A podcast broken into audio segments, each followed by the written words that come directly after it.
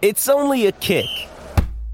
A jump. A block. It's only a serve. It's only a tackle. A run. It's only for the fans. After all, it's only pressure. You got this. Adidas.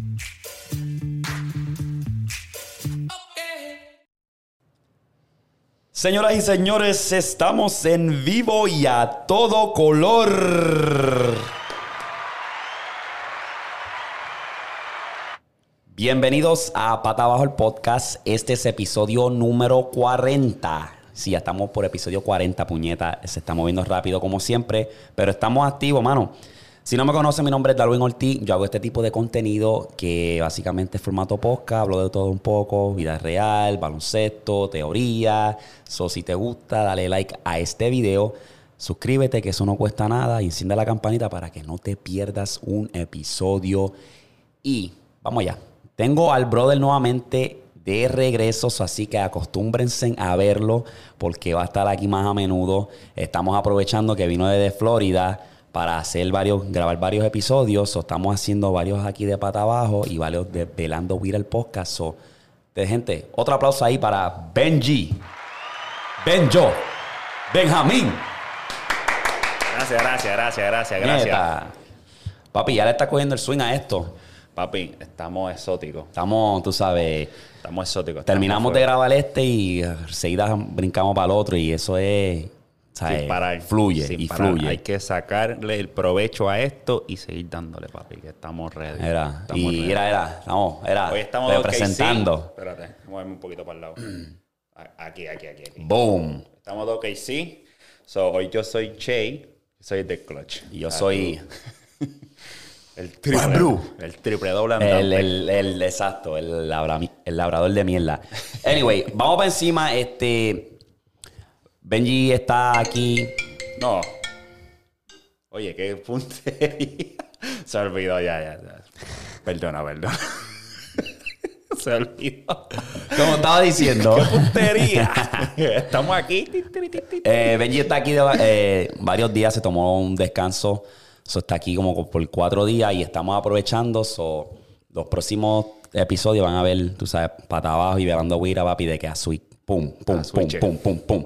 So, Benji va a cargar este episodio porque de verdad no he tenido tiempo para buscar un carajo. Yo siempre estoy en la movida. So, Benji, ¿con qué tú quieres empezar? ¿Con qué rompemos? Para ir respetando, seguir respetando el patrón de este podcast, que me lo sé de memoria, vamos a empezar con algo de la vida, ¿verdad?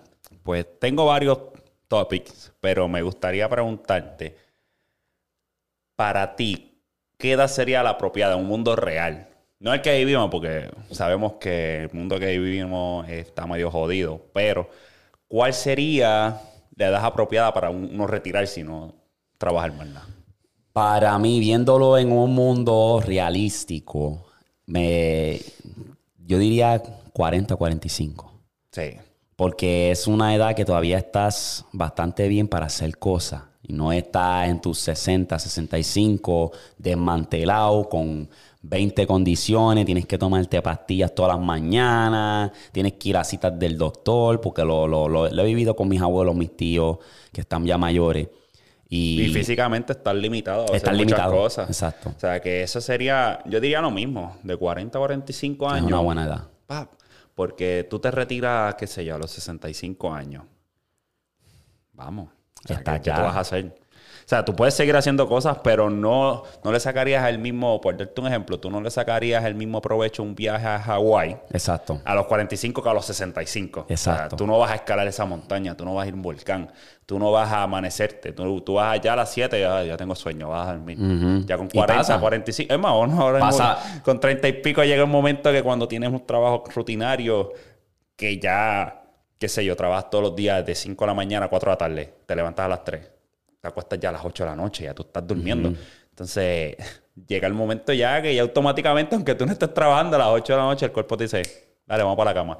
No, O sea, sí. Pero eso, eso es... No, y para, para los viajes también, ¿sabes? Si estás viajando a los 60, ey, porque uno no se da de cuenta, pero los viajes cansan. O sea, es agotador porque tú quieres aprovechar eso. Tú te estás levantando temprano para aprovechar y estás todo el día afuera. O sea, si tú vas a viajar para un sitio como Las Vegas, para darte un ejemplo, eh, te levantas temprano porque quieres explorar, quieres ir a otro sitio y estás todo el día. So ya, a veces quieres hasta y salir de noche para una barra o algo Claro. para seguir. Y ya llega a las 5 de la tarde, 6, ya estás cansado, ya quieres Sí. echarle un sueño, ya quieres, tú sabes. O sea, llega a hacer eso a los 60, para mí es agotador. O sea, es súper Súper, agotador. Estaría, tú sabes. So, yo buscaría la manera y lo puedes hacer. O sea, todo es a base de cómo tú te muevas. Buscaría la manera de, de- de- que, hagas posible de que te retires a los 40. Mira, yo tengo. Yo esto lo estuve consultando con mi esposa hace. Empecé con esto este año. Hacho, se me metió en la cabeza porque, porque llevo ya mucho tiempo pagando renta, ¿no? Ujú. Y dije, coño, ya estoy cansado de seguir pagando renta. Pues empecé a buscar para la manera, como te estaba contando ayer, de comprar una casa, pero si, si no es una cosa es la otra. Ahora tengo que esperar un poco más. Pero uno se enfoca, quiero una casa, quiero una casa, quiero una casa, quiero una casa. Y entonces lo que está pasando hoy día en la mayoría, o sea, las casas están carísimas. Aquí en Estados Unidos las casas están ridículamente caras. Este, se enfocan en coger un proyecto nuevo, 250 mil, 300 mil dólares. Saca esa a la matemática, vas a pagar un montón de dinero. Entonces, pero por un momento, cuando pensé que todo estaba bien, que podía comprar, pues estaba buscando proyectos nuevos y todas esas cosas. Y dije, voy a tener mi casa nueva. Y dije, contra. Cuando me dieron el no, fue como que.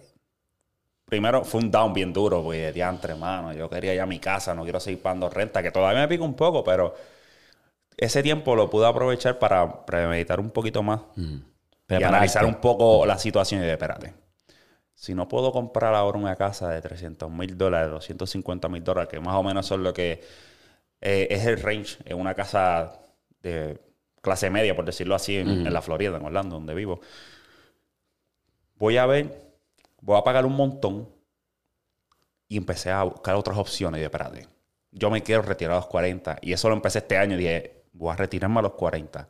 Esa es mi meta, a los 40 me voy a retirar.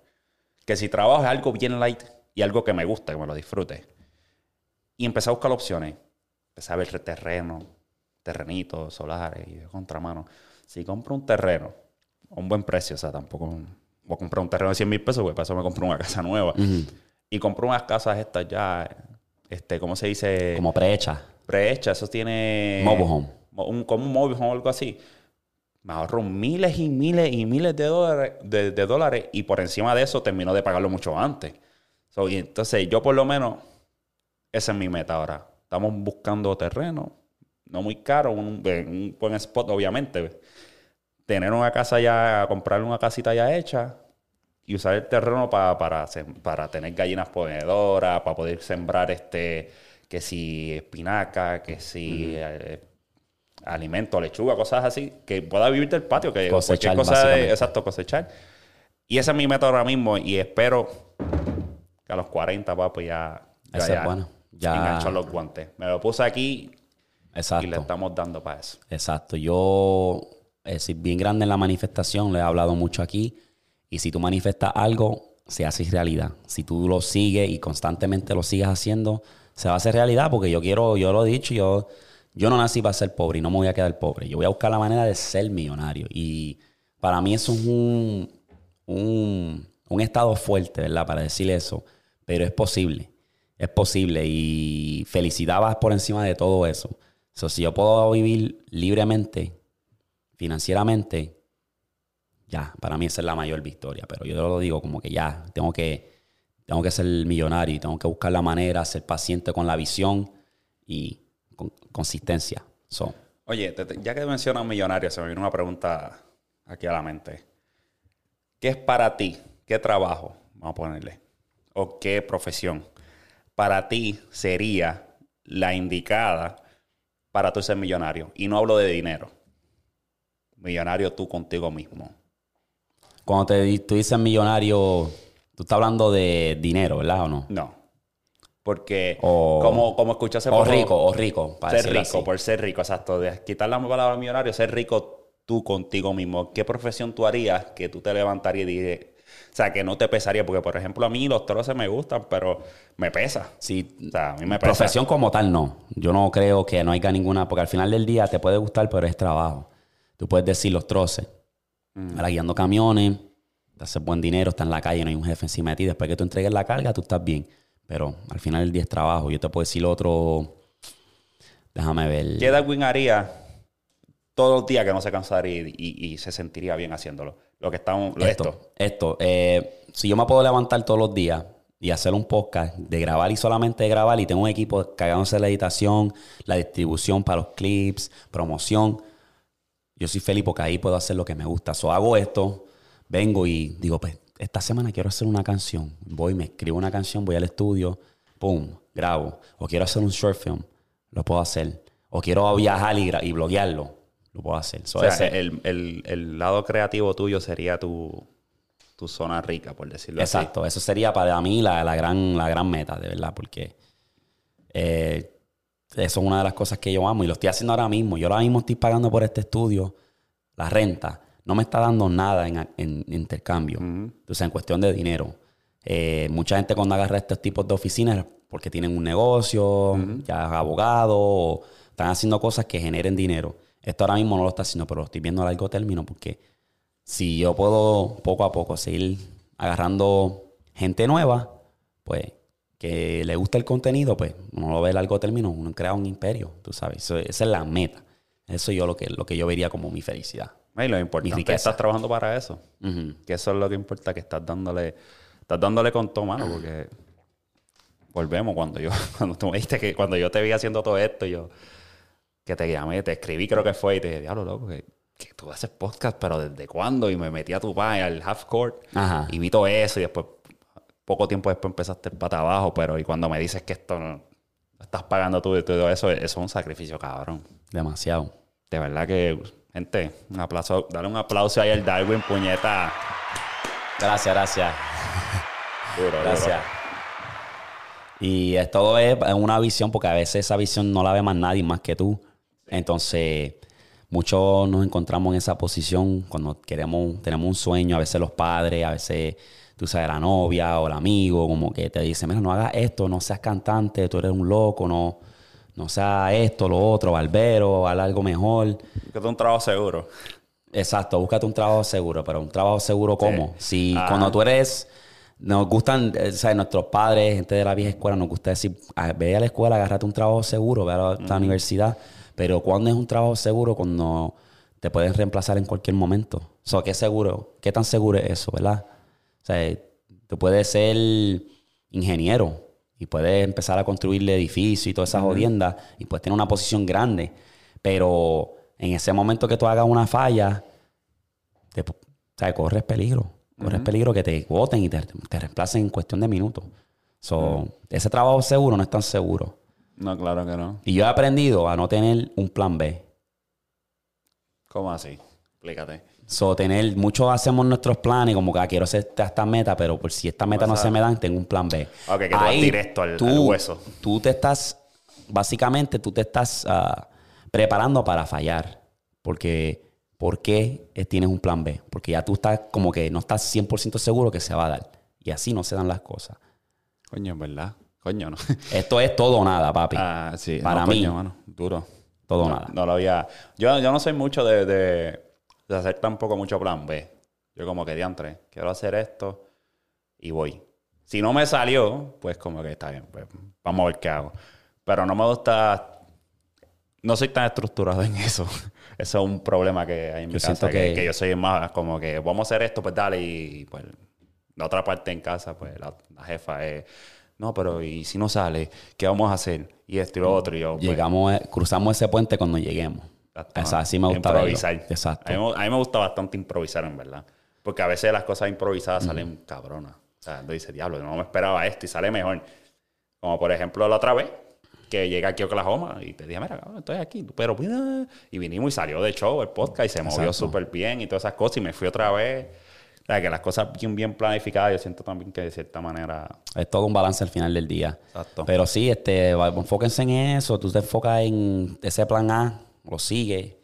Y ya cuando llegues a ese puente, pues piensa en otras cosas. Pero ya teniendo el plan B es como que te, te gusta, te, te sientes seguro como que de, de recostarte, Ah. no ir 100%. Porque, ah, si no, pues tengo plan B. Es como que no. 100% plan A y ya. Váyase en pata abajo. Pata abajo. Tenga cuidado, siervo, con lo que haga. Nieta, ahí lo dice Almairi, carajo. Durísimo. Hey, Está Mayre, está duro. hey. Entonces, te tengo una preguntita aquí. Ajá. Un poquitito. ¿Qué tú piensas sobre este, este comentario que hizo Shaquille O'Neal cuando le preguntaron? Shaquille es bien vocal. Todo el mundo sabe quién es Shaquille O'Neal. Ese tipo yo creo que lo conoce Todo el mundo. todo el mundo. Pero a mí me gusta la manera que él piensa. Creo que es el mejor ejemplo que tú le puedes dar, o la mejor lección que tú le puedes dar a tus hijos. O normalmente, empecemos por parte. Regalo. El concepto de regalar. ¿Cuál es tu take respecto a lo que se está convirtiendo hoy día? Lo que es la Navidad, lo que son los Reyes Magos en Puerto Rico, que lo celebramos. De regalar. Por lo que yo he podido ver, el concepto regalar básicamente se ha trasladado en esta cosa que es más electrónica, más caro. ¿verdad? Por lo que he podido ver, ah, yo trabajo en un sitio de teléfono, muchos padres van ahí y le sacan el último iPhone a su hijo de 12 años, de 11 años, de 9 años. Y es como que, y el hijo quiere ese teléfono y Colores específicos, me imagino, y todo. No tiene que ser este color y este Y a veces no lo tenemos y tenemos otras opciones y se encojonan los nenes. No, yo quiero ese iPhone 13. Y el padre como que me dice, no, tú te vas a conformar con lo que encojonan disponible contigo. y lo que yo quiero para mi bolsillo. Pero no lo hacen así. Entonces ese es el concepto um, PlayStation 5, que eso es 500 pesos para arriba, eh, tableta para los niños, porque es que, o sea, básicamente es eso. Ahora, cuando se trata de los adultos, pues no sé, yo creo que el mercadeo, lo que no- nos, nos ponen en la televisión, como que agarra las cosas caras, cosas caras y ya no es como que dame darte un detalle. Es más, Dame regalarte el- la- esta taza Benji para Navidad. Sí, para mí sería cabrona. Entonces, el detalle Pero es lo que vale. ¿Me pero la vas a regalar? a ver, ahí, está. está. Oficial. Ya está. Durísima, me encanta este logo, se ve súper Sí. cabrón. Pero que entonces tú entiendes que es más. yo entiendo que es más estatus. El regalo ya se convirtió en un estatus. Como que, ok, si yo regalo esto, pues mm, me fui por Ah, encima. Y tenemos también las redes, ¿verdad? Que queremos enseñarlo. Yo siempre digo que el Facebook es para la gente mayor de 35 para arriba frontear. El Instagram es más para los, Los chamaquitos. los chamaquitos. Ajá. Porque tengo muchos que los, los sigo y tienen ya su 35, 40 y es el fronteo. O sea, se pasan fronteando que yo fui a este juego de Thunder en esta fila. Viene el otro y dice, me compré este carro del año. Entonces tienen este fronteo. O sea, ahora es, como tú dices, un estatus para que la gente postee, mira, fulano, fulana me regaló esto. Ave María, qué, qué cool, lo que yo quería, bla, bla, bla, bla. O sea, es como que Yo, la ah, vida perfecta en las redes sociales, básicamente. Que- Parte de eso también, creo que somos culpables de, de dejar que, por ejemplo, ahora mismo tú le dices, se escucha mucho, ¿qué le vamos a comprar a fulano de tal? Por darte un ejemplo. ¿A qué le vamos a comprar a Santi? Mira, ¿qué le recompro a Santi? Ah, yo no sé, comprar un gift card. ¿Por qué tú le vas a comprar un gift card? Comprarle algo. Eso sería yo. Eso sería tú, ¿ves? Cabrón, tú eres culpable. No, porque Pues- para mí a veces yo digo como que no quiero regalarle algo que no le que no o sea, quiero regalarle algo que le haga falta, pues le regalo un gift card y el que compre lo que le haga falta. Ese es mi pensar a veces cuando no tengo Viste el punto. Eh, y me, qué bueno que lo mencionas tú. Quieres regalarle algo que él vaya a usar, que le saque provecho. Y eso está bien. Pero regalar no es algo que tú quieres darle a otra persona. Un regalo para mí, el significado de regalarle, ok, yo quiero, mira, vi esta taza, pensé en Darwin. Coño, voy a comprársela a Darwin. Toma, papi, un regalo. Eso es un regalo. No es porque estás forzando a comprar algo que él quiere. Y ya no es un regalo. Ya es como que te estoy... el pensar que tú te tomaste el tiempo para regalar, Exacto. básicamente. Un regalo para mí es, a mí las cosas sencillas. Mm. Cosas sencillas que me regalan. A mí me dicen en casa que soy viejo porque yo guardo muchas cosas. Pero no, son cosas simples que me han regalado y me gustan. Un regalo yo no le mido el precio.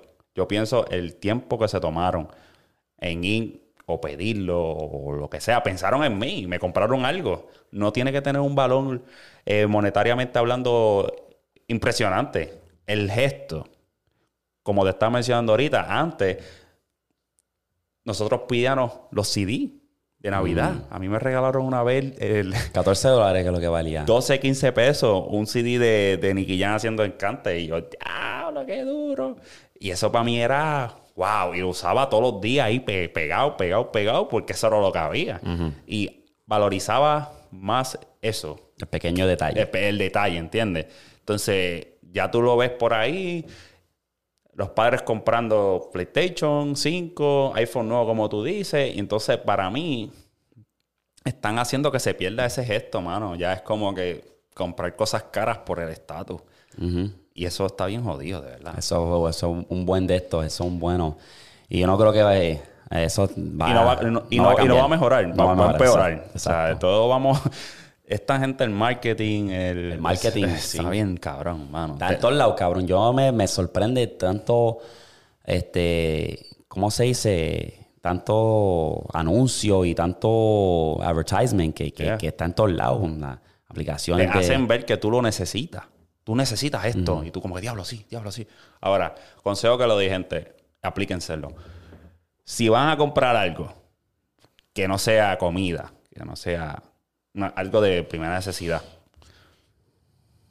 cójanlo, suéltenlo y regresen en 24 horas. Y piensa si me de verdad tú dieron, necesitas a mí me eso. dieron 48. Dos mejor, to- mejor todavía. Dos días. Mejor todavía, pero si tú, aunque sean 24 horas, después que tú lo tuviste en las manos y lo soltaste, y piensas, ¿de verdad yo necesito esto? Un ejemplo, una taza. Yo no necesito una taza. Yo tengo en casa como 40 tazas ya. Mm. Entonces yo digo, ah, es que se ve linda, pero ¿qué uso le voy a dar? No le voy a dar ningún tipo de uso extra. a- no va a ser nada diferente que lo que hace las otras tazas. Ahora, si esta taza, yo lo que echa ahí se lo calienta. Que como que era una vagancia cabrona, porque tú puedes usar el microondas o la estufa. Pero hacer algo diferente, pues puede ser que lo considere, pero creo que si se aplican eso, ayuda, ayuda a mucha gente. Eso ayuda a mu- mucha gente. Y a veces yo me lo aplico. Porque yo no soy de comprar mucho, pero hay veces que cojo algo y digo, ah, voy a comprar esto, que lo quiero. Yo no, esto no me hace falta. Lo suelto y me voy. Y me he ahorrado bastante haciendo eso. Esa estaba, esa está bien interesante, esa anécdota ahí. Tomen nota porque los va a ayudar un montón, ¿verdad? A veces uno es un comprador impulsivo. Pero te tengo esta, Benji. No, y lo eh. voy a llamar esto una pregunta para abajo, porque es bastante random, me salió de la mente. Es para que tú veas, mi gente, esto de ser un, un entrevistador o un podcaster, como se quiera decir, Creador es difícil porque cuando tú le haces una pregunta así, digamos que tú estás entrevistando a alguien, con Benji es, es pana mío, eso es como que es una conversación, ¿verdad? Pero cuando tú estás entrevistando a alguien, lo difícil, es un poco difícil porque tú le haces la pregunta y él, él te la está contestando, ¿verdad? Pero ya tú estás pensando en otra. Y tú las puedes tener escritas, pero a mí me gusta como que improvisar, porque me he puesto en posiciones donde me ponen a, en, como que vamos a hacer un podcast, como cuando fui a Florida, hice un inglés, me pusieron ahí, no tenía las preguntas, tenía que improvisar. So, yo le estaba haciendo las preguntas y él me las contestaba y ahí estaba pensando en la otra. Ok. So, me salió aquí de la nada este, es Ok, lo que quiero llegar. zumba. Pregunta para abajo es, si Benji estuviese por ahí, ¿verdad? Y se encuentra con un perro, ¿verdad? Perro, ¿ok? Y Benji tiene COVID. Y Benji viene y se clava el perro. Y consigue la cura de COVID. María Sara, no sé por qué estoy diciendo esa palabra, pues ya enseguida me bloquean. So, el pana consigue la cura. Ajá. Benji le dice a los medios de comunicación que consiguió la cura o se lo mantiene callado y lo sigue. Ya lo que cabrón, qué clase de pregunta. ok. Para ponerme en situación, si clavándome al perro consigo la cura. o sea, que tengo Ahora- que decirle el método de dónde conseguí la cura. Bueno, primero que nada, si el C-word ese, la, la cosa Ajá. esa, es real, El beat. Ajá. eh, pues lo diría. ¿Te imaginas? Sí, lo diría porque... Noticia de última hora. Benjamín Alejandro consiguió la cura del beat y de la manera que lo consiguió fue clavándose a este perro. Ah, vamos a entrevistarlo rapidito. Ah, Benjamín, eh, ¿por qué en, en primera vez, para empezar, ¿por qué te dio con clavarte el perro? Bueno, necesidades humanas. Ya, respete. So, ahora hay una fila cabrona. eh, ¿Cómo es expresión de género? ¿Cómo es libertad de género? Ajá. No sé cómo carajo se dice. Expresión de libertad. Esa mierda, lo que sea. Papi, en el mundo que vivimos ya hay de todo. Ya que si el pan, pansexual, el bisexual, el, el- el- ya eso... So, ahora hay una fila cabrona de, de gente esperando para clavar el perro para curarse. ¿Te imaginas? Pobre perro. Se jodió el perro. ya que. Yo tuve esa pregunta y, tuve, y la razón por la cual la traje me estuvo interesante era de esas conversaciones que uno tiene en el trabajo con los panas. Ah, Ok. Y me lo preguntaron y me quedé como que, ¿Qué tú dijiste? Ahora te pregunto ya a ti. Que no, que se va del mundo. yo no me acuerdo cuál fue la respuesta, pero ahora mismo si me ponieran a mí, depende, mano. Cuando, si es que es como que diablo. Primero, si tú te clavas un perro es porque quieres. Tú no, no te tienes que ver con de eso. Si te gusta clavarte los perros, pues, pobres perros, pero si te gusta, pues, pues clávatelo. No estoy diciendo a la gente que vaya a poner a clavarte los perros ahora. pero si te gusta, pues que se Sí. puede hacer. Cualquier fetiche, pues es válido siempre y cuando no hagas daño. Me a pongo la máscara ahora mismo y le digo, para el carajo. para el carajo. Porque estaría cabrón, de verdad. Yo, tiene que estar en un, yo tengo que estar en una posición bien desesperado para yo decir, estoy por ahí y me encuentro un perracho, me lo va a clavar. Diablo, tiene la cura del COVID. Diablo. Tengo que estar bien desesperado. No, esperamos que Anyway. nunca pase. Otra, otra, otra. Ah, Si tuviese que tener un superpoder, ¿cuál sería?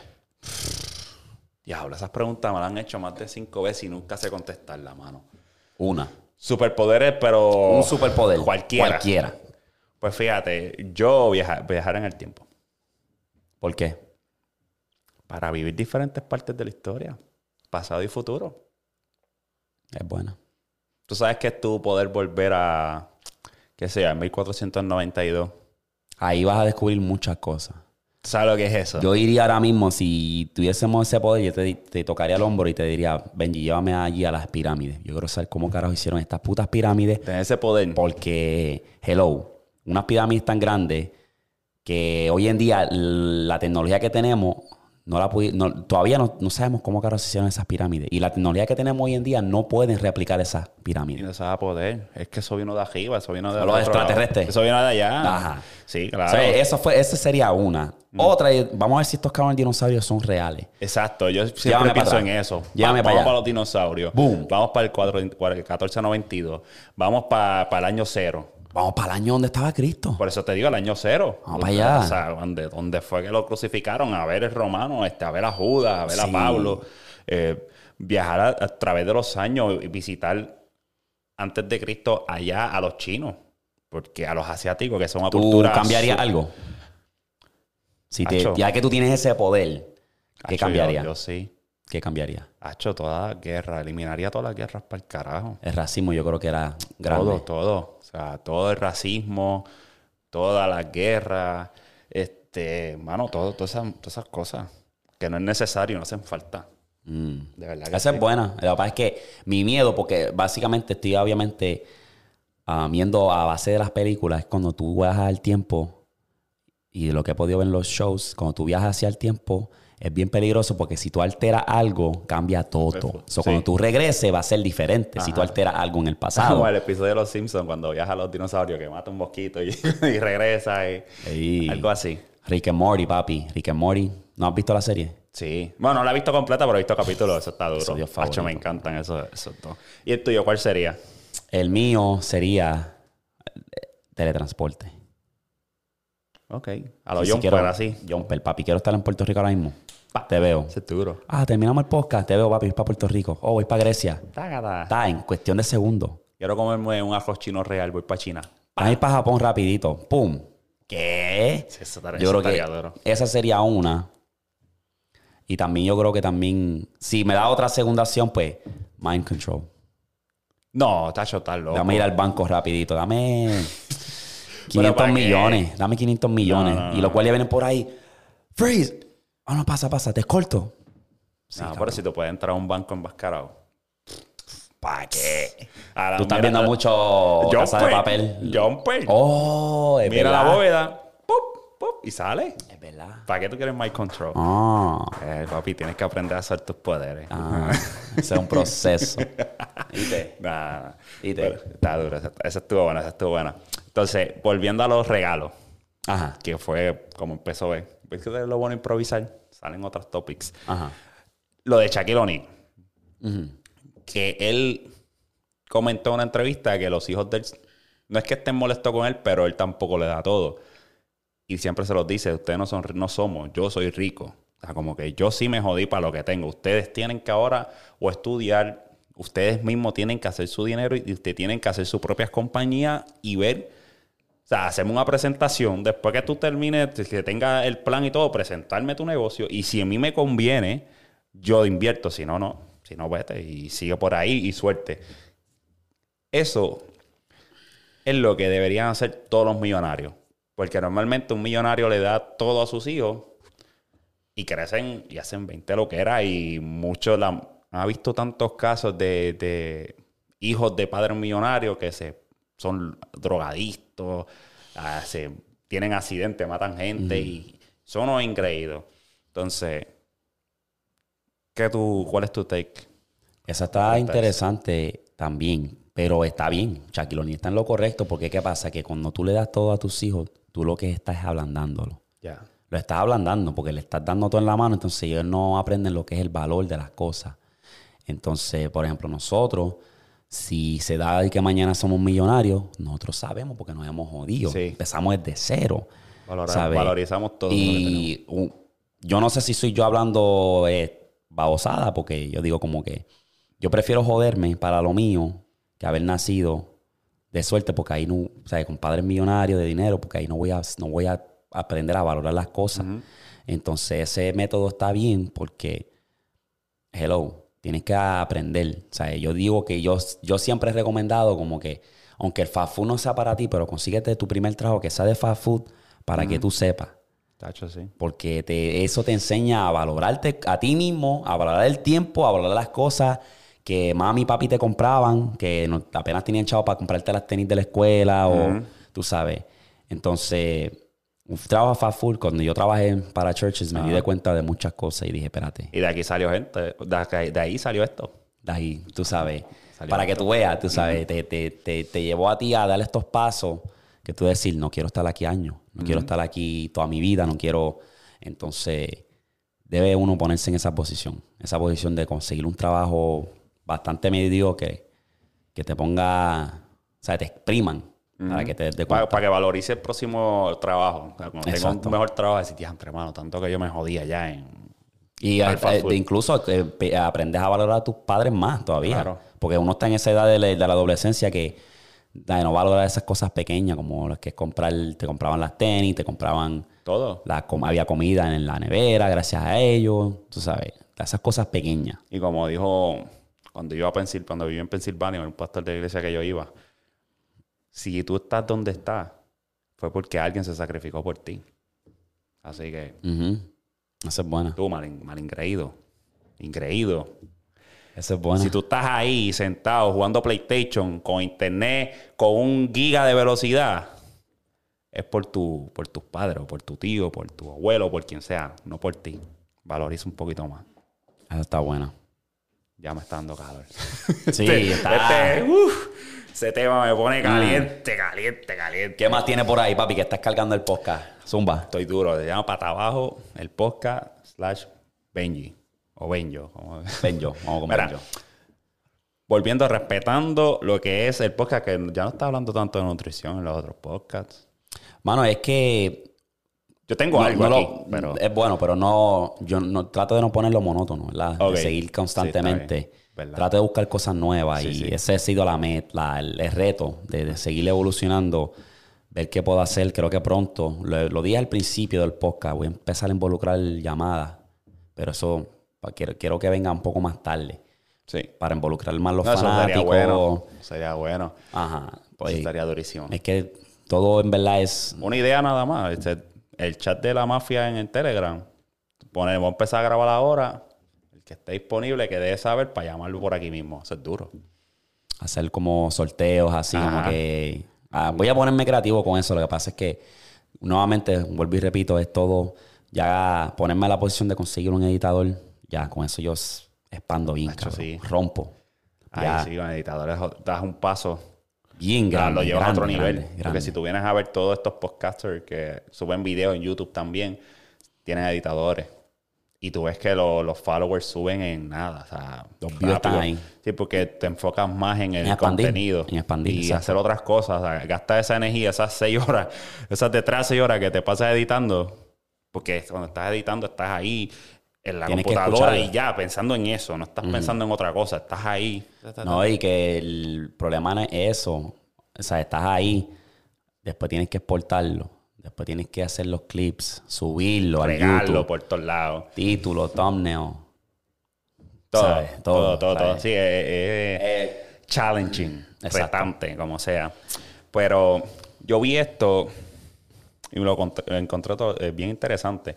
No sé cómo le dicen en otros países. El breadfruit sería la pana, panapen. Panapen. Ujú. Sí, en otros países. Tenemos una foto, la ponemos por aquí.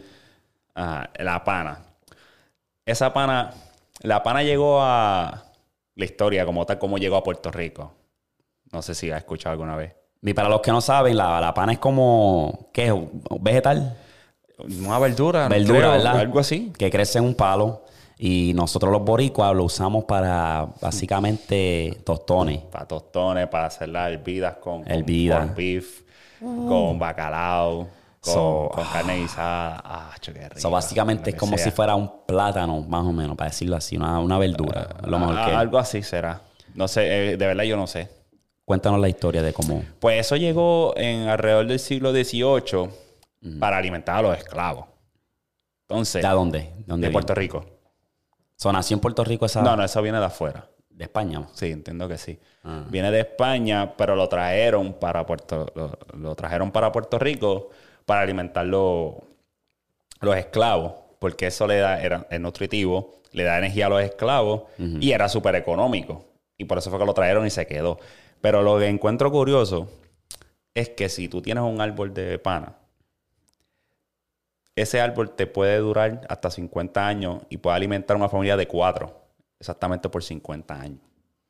O sea, que tú alimentas una familia de cuatro personas por 50 años solamente con un árbol de, de panapen. Está interesante porque nosotros teníamos un palo en casa allá en Puerto Rico y nos encantaba, nos encantaba de que a veces te, y cosecha bastante, el, por, Sí. el- por lo menos el palo que nosotros teníamos cosechaba bastante. Casi todos los palos. Que tú lo escuchabas cayéndose, pudri- pudriéndose.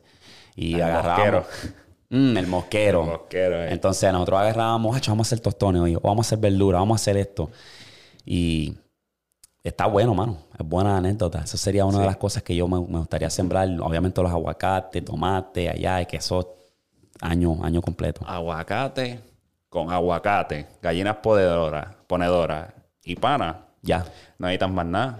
Ya, Ya tienes proteína, tienes una verdura, Está ready. tienes vegetal ahí. Por eso yo creo que los del campo duran más. Porque lo que se pasan comiendo es verdura. Mi, mi bisabuela duró 103. Lo que comía era verdura. 103. 103. Anda para el carajo. Sí. Pero mi abuelo duró 91. Y pues comía de todo. No, sí. Pero es de campo, es que, que son personas que... Eso es lo que se come en el campo, por lo menos en Puerto Rico. Es la- las verduras con bacalao. Buena anécdota esa. Se me gustó. Está ahí. Del panapén. El panapén. ¿Qué más tienes por ahí? Que ¿Cuánto tenemos? ¿Cuánto tenemos allá? tenemos 38. Yo creo que podemos hablar de uno o dos tópicos más. Ok. Ah, sí, pues. tenemos, tenemos. ¿Le vamos a la NBA ahora o no? Vamos a salir de eso. vamos a la NBA. ¿Qué tenemos por ahí? Bueno, como me dijiste que te gustan los... los sientas uno, empiezas y cortas Ajá. uno, pues te tengo dos rounds hoy. Ya tengo dos rounds hoy. Mm. El primer round. Ajá. Este tienen estilos algunos similares, pero si tú fueras a tener un equipo, lo mismo. Empiezas uno, sientas uno y el otro lo cortas. A Zach Lavine, Ujú. CJ McCollum y Clay Thompson. ¿Cuál empieza? Ok, voy a empezar a Zach Lavin. Ok. Banca, Clay Thompson y cortesía. Empezaba McCollum. Sí, mano. Ok. Porque no está Yo, provocado. y me voy a explicar, ¿verdad? Ah, este. Lavin básicamente es el más completo, el que te puede driviar, te puede donkear, te puede tirar, ha mejorado un montón en el 3. Tipo Ah. una bestia. Entonces, es más, es más completo.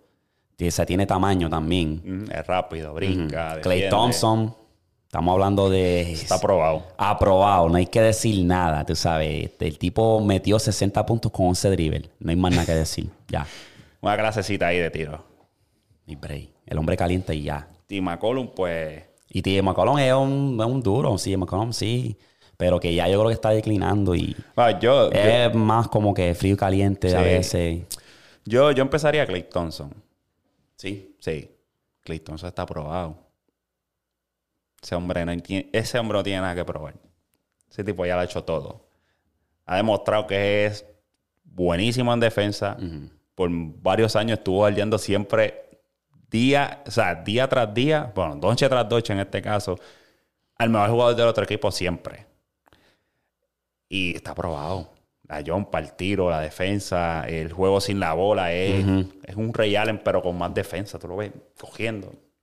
Es buena. La, clase de, de- de tiro que dio, de que metió 60 puntos como contra el dribble, eso, eso es algo que nunca se había visto y, no- y ahora mismo tampoco creo que lo volvamos a ver. Clay es uno de los míos, soy, no, eso no te la discuto para nada. Ah, Y pues, ese es de los que pensaban que, ah, se donkeaba nada más. Pero ha ido, mira, evolucionando un nivel durísimo. A mí me encanta. Es de mis favoritos hoy día. Es- ese es uno, un ejemplo perfecto de lo que la ética de trabajo es lo que te lleva ahí. A mí me encanta es levantarme en las mañanas y escuchar un podcast de Kobe o algo, porque Kobe decía, a mí me gustaba perder porque si yo perdía, buscaba qué hice ¿Por mal. qué perdí? ¿Por qué Exacto. perdí? Y hay que, hay que mejorarlo. Y Y, el próximo era- enfrentamiento no perdía, chacho. Y- y, tomé la, la- la- esa mentalidad porque Kobe decía, yo puedo janguear contigo, ¿verdad? Yo puedo ir a pariciar, pero ahora te toca a mí, ahora, te- ahora me toca a mí el siguiente día. O sea, te va, te va a pasar conmigo. So, ya a las 5 de la mañana vamos a estar en el gym. Hay una historia con Gilbert Arenas, que Gilbert Arenas le había ganado un juego, le había metido cuarenta y tantos puntos, 50, algo así, y ganó. Y entonces en el avión llaman a Kobe, los mismos equipos de, de Washington, y le dice, ah, este, Gilbert te cogió, y Gilbert empezó a reírse, como que, ah, se empezó a vacilar. Entonces cuando la próxima vez se enfrentan, Kobe se le para al lado y le dice, tú te buscaste esto, y no dijo nada más. Achi lo cogió, lo destrozó, destrozó, Kobe era destrozado. diferente. Ese era otra cosa. Mamba mentality. Esa era otra cosa. Estuvo buena, estuvo buena. Eh, el de Shumpert también, esa historia me encanta. el Shumper. El de Shumpert. ¿Y, y el que jugó con LeBron? No, no, el que jugó contra Kobe. La historia de Shumpert, si lo que me acuerdo es que Shumpert. Shumpert... Pero ese fue el Shumper era el que jugaba en Cleveland, ¿verdad? Que también jugó en New York. Exacto. Exacto. Ian, Ian Shumper, algo así se llama. Yeah, yeah, Iman Shumpert. yeah. Ajá. Pues la historia es similar a eso. O sea, ah, tengo a Kobe clampeado, que si esto. Cabrón, Kobe dijo, hiciste buen trabajo. Ahora me toca. A Chile cerró el juego, cabrón. Le, le estaba dando trabajo a Kobe, pero Kobe dijo, Ok. hiciste... ah, y lo cerró. Una palmadita. Ajá. Muy bien. Toma lo tuyo. Eh, so, esa mentalidad me encanta, de verdad. Esa mentalidad de... Por ejemplo, ayer dimos un par de frías, nos fuimos a janguear, estuvimos allí hasta las tantas y me sentía hoy como mierda. Pero dije, tengo que mantenerme disciplinado porque eso es lo que me va a llevar a mí donde yo quiero. Y sí, que o, o- hubiese, te hubieses quedado en la cama. Sí, no hubiese ido al gym porque fuiste al gym primero. Hubiese buscado cualquier excusa. Y de nada. Eso no es, eso no es el mapa. Y eso fue lo primero que pensé. Eso no es el mapa mentality. Ya, y qué bueno que lo tengas así. Bueno, esa estuvo buena. ¿Cuál es la otra? Estuvo bueno ese take, me gustó. Tengo aquí lo mismo, ahora son pares. Ah, esa me Ahora gusta son también. pares, es pares. bastante retante. Ok. Mejor pick and roll. Steve Nash y Amari Stoudemire. Stockton y Carmadon. Y Chris Paul y Blake Griffin. Lo mismo. Empiezas con uno, sientas a otro y cortas a uno de esos dos. Mm, Te pillé. me pillaste. Digo, la, primera estuvo, la- la primera estuvo bastante predecible porque McCollum yo sabía que lo ibas a cortar, pero tuve que poner algo parecido. Amari, Nash. Nash. ¿Cuál es el otro? Carmelo Stockton y Blake Griffin y Chris Paul. Diablo. Hacho en el Prime. Exacto, en el prime de, de cada uno. Papi, está difícil. Dame. Sí. Mission accomplished. Te pillé, papi. Eh, dame para empezar. Este es pick and roll. so dame para empezar. Dame a Amari y Nash. ¿Sí? Segundo, Ok. Carmalón y, y Stockton. Y Chris Paul y Blake Griffin fuera. Y está difícil porque, ¿sabes? Love City era hostia, era Ajá. hostia. ¿Por qué Steve Nash y Amari?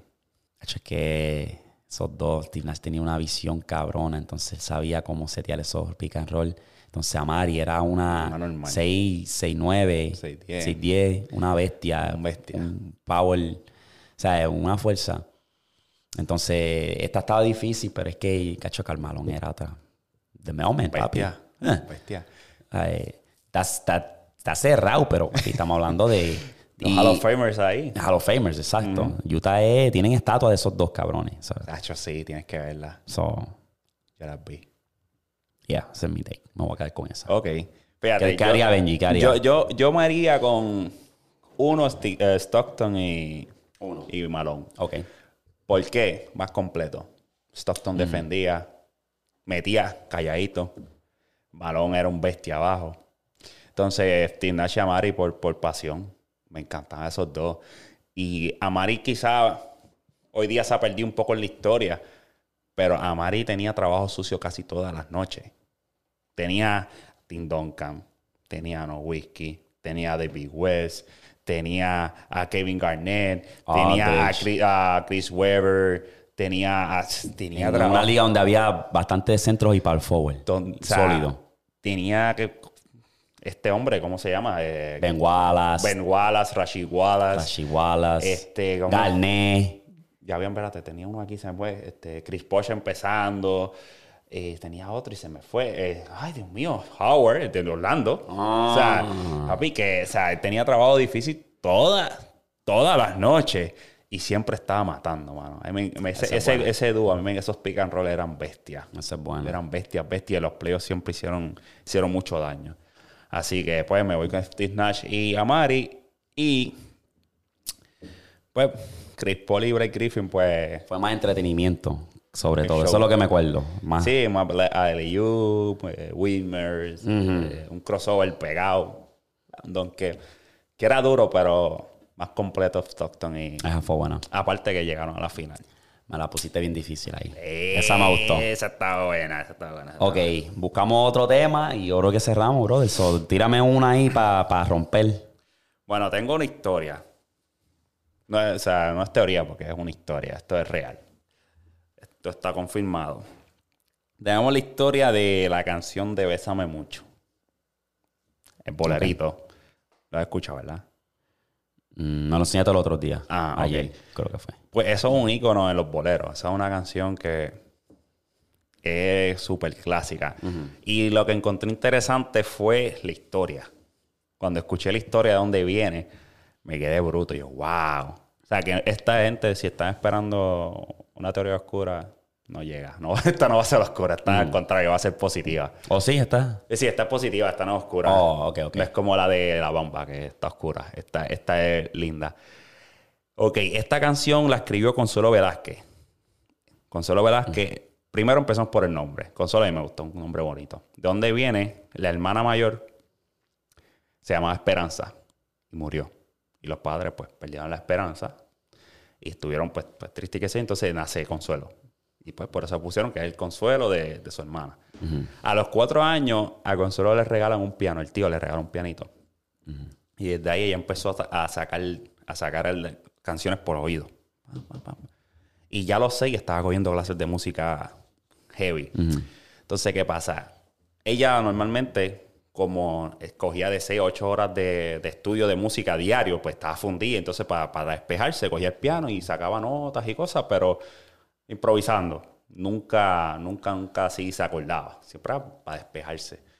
Entonces, ¿qué pasa? Cuando tenía ya 16 años, va a una obra, te voy a buscar el nombre del tipo para que no se me vaya a ir. Ok. El tipo se llamaba Enrique Granado, es eh, mexicano, no sé, tiene mucha historia ese tipo. Salió, escuchó una obra de él y salió con, con que se le ocurrió una melodía y se quedó con ella aquí. Como diantre, y llegó a la casa y la escribió. Y ahí es donde empieza. Entonces, después que la hizo, ya a los 16 años, la canción, pues, para el que no la sepa, dice Bésame mucho, como si fuera la última vez. Bésame, bésame mucho, como si fuera la última vez. Que tengo miedo a perderte, perderte después. Más o menos eso es lo que siempre se va por esa línea, pero que es bien profunda. Entonces ella la escribió sin haber dado un beso. O sea, que el- la canción, la letra no va a decirle a alguien que la bese. Es las ganas que ella siente de besar, que es esa pasión que tiene. Entonces, cuando ella por fin le decía, porque para esos años fue para el 1930 y algo que fue que la escribió, que estaba la Segunda Guerra Mundial. Y entonces, pues, eso fue un ícono. Eso fue un... Un se palo. escuchó en todo... Esa canción la, la cantaron en japonés, la cantaron sobre más de, de, de 20 idiomas que la, tradu- la tradujeron como estaba todo el mundo en guerra. Y entonces cuando le preguntaba, mira, ¿pero quién escribió esta canción? Una amiga. Una amiga, una amiga, una amiga, porque para ese entonces no era correcto que las mujeres escribieran cosas, porque era, era- el machismo estaba en su, su esplendor. Para ese prime. tiempo las mujeres, su prime, exacto. Las mujeres no, no, no podían hacer nada. Era, se veía mal ante la sociedad. Entonces cuando ella le dijeron, mira, no, esto hay que patentizarlo ya, esto hay que ponerle nombre, ¿sabes? El derecho de autor. Tienes que decirnos de quién es. Y ella le dice, mira, esto es mío. ¿Cómo que, ¿Cómo que es tuyo? Sí, esto es mío. Y entonces, pues ahí ya vino, lo interpretó un argentino primero, ya oficialmente. O sea, que como quien dice, le pagó por, por la letra. Y ya era oficial la, la- No me acuerdo el nombre argentino, pero fue un argentino primero que la hizo... Que la grabó en un estudio como tal. con, Hizo su versión como Exacto, tal, la voz derechos de autor y toda esa cosa. Entonces, lo que encontré bien, bien, bien, bien curioso, interesante y bonito, que esa era la canción que usaban los soldados para despedirse de sus esposas antes de irse a la guerra, mano. Mm. Y ponían esa, esa canción de fondo y, la- y la- las familias se despedían. Y lo cabrón que se escuchó, o sea, salió de México, de un latino, y la escumera se pararon los pelos. Salió y todo el mundo la cantaba en su idioma, brother, antes de despedirse y irse para la guerra. Wow. Durísimo. Wow. Te lo dije que la historia estaba cabrón. Sí, sí. Y me la enseñaste ayer. Wow. Eso estaría, estaría cabrón. Ay, de- eso de, no, no, que tú no sabes si vas a volver o no. y- Sí, como es que la canción lo dice, bésame como si fuera la última vez que tengo miedo a perderte, perderte después. O sea, eso está cabrón. Y que todo el mundo esté cantando. O sea, hasta en alemán la cantaron, en, en- en Viste en japonés también. japonés, chino, eh, en África, en francés, en miles de idiomas. Wow. Que eso estuvo, estuvo, estuvo duro. Benji, la partiste, brother. Cargaste el episodio hoy. Coño. Un aplauso, otro papi. más. Hoy soy Shay, hoy vengo con el clutch, que by the way, no sé cuándo, no sé, no sé cuándo vaya a salir este episodio, Ajá. si es el año que viene o no. Pero fuimos al juego. Fuimos al juego. Oh, sí. Fuimos al juego. Eh, Y Shay, fuimos porque cuando ah, el episodio que grabamos ayer fue antier. an- el sábado, el 18. No habíamos oído el juego todavía, ¿verdad? No fue antes. ¿Verdad? Que lo dijimos en el, en el podcast. Sí. Ah, que hoy vamos para el juego. Que estamos Lo posteé en mi Instagram, posteé el Game Winner porque el, el juego estuvo cabrón y Benji se la tiró y dijo, vamos para el juego de, de Thunder y Clipper. Y el juego estuvo cabrón. Y hice una encuesta en mi Instagram que decía quién va a ganar hoy. Y era como un 70% decían los Clippers y un 33% decían los, los, los, los Thunder. El juego estuvo súper cerrado, súper cabrón, pero papi Shea la mató con un game winner. De verdad que yo lo estuve viendo cerca el clip y el tipo hizo como que drivió, drivió y se, se separó tanto con ese sidestep que Batum lo siguió. Y ahí fue le dio la separación que necesitaba. Sí, sí. Y le quedó cabrón. Es que fue tan yo pensé que le iba a penetrar. Que me imagino que Batum pensó lo mismo. Ay, va a penetrar. Y cuando hace ese side step tan, ah, María, tan perfecto. Le quedó. Creó Le quedó. como, como cuánto, como 10 pies de distancia. Solo, quedó. solo, solo y Le quedó, le quedó de verdad. buzzer beater. papi. Esa, ese ambiente a mí me encanta, mano. Tengo que estar más pendiente porque la agarramos. Digo a una cosa, yo, como ya te mencioné, yo he ido a diferentes canchas. Utah para mí hasta ahora ha sido la más alborotosa, pero estaba llena. Esta cancha no estaba llena a capacidad y se escuchaba duro con cojones.